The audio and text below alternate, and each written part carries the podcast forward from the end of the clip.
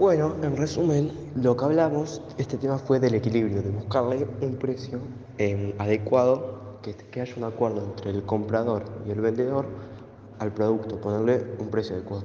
Y también hablamos de hablamos sobre lo que se llama el tope máximo y el tope mínimo.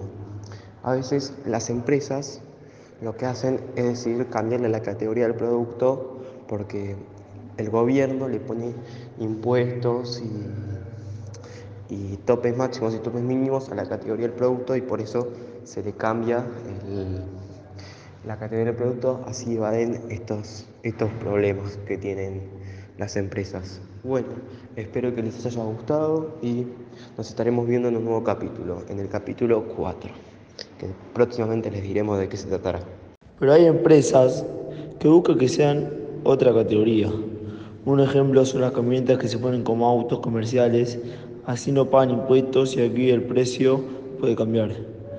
También está el tope mínimo, que es el precio mínimo que pueden poner a los autos. Pero tampoco pueden poner un precio muy elevado, ya que no todas las personas quieran comprar el producto puedan hacerlo. Por eso lo que se busca es un precio que sea razonable para los dos. Dentro del mercado hay un rango de precios que impone el gobierno y en caso de los autos de alta gama el tope máximo es de 2.9 millones de pesos. Le cobran impuestos también. Hola a todos, ¿cómo están? Espero estén bien. Bueno, mi nombre es Luca Lajam y hoy le vamos a hablar del equilibrio.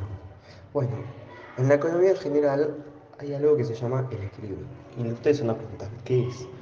Bueno, ahora se los vamos a contar. En el mercado, los, los oferentes, o sea, las personas que ofrecen los productos, buscan ponerle un precio que a ellos les parezca adecuado a todo lo que ellos gastaron para tenerlo.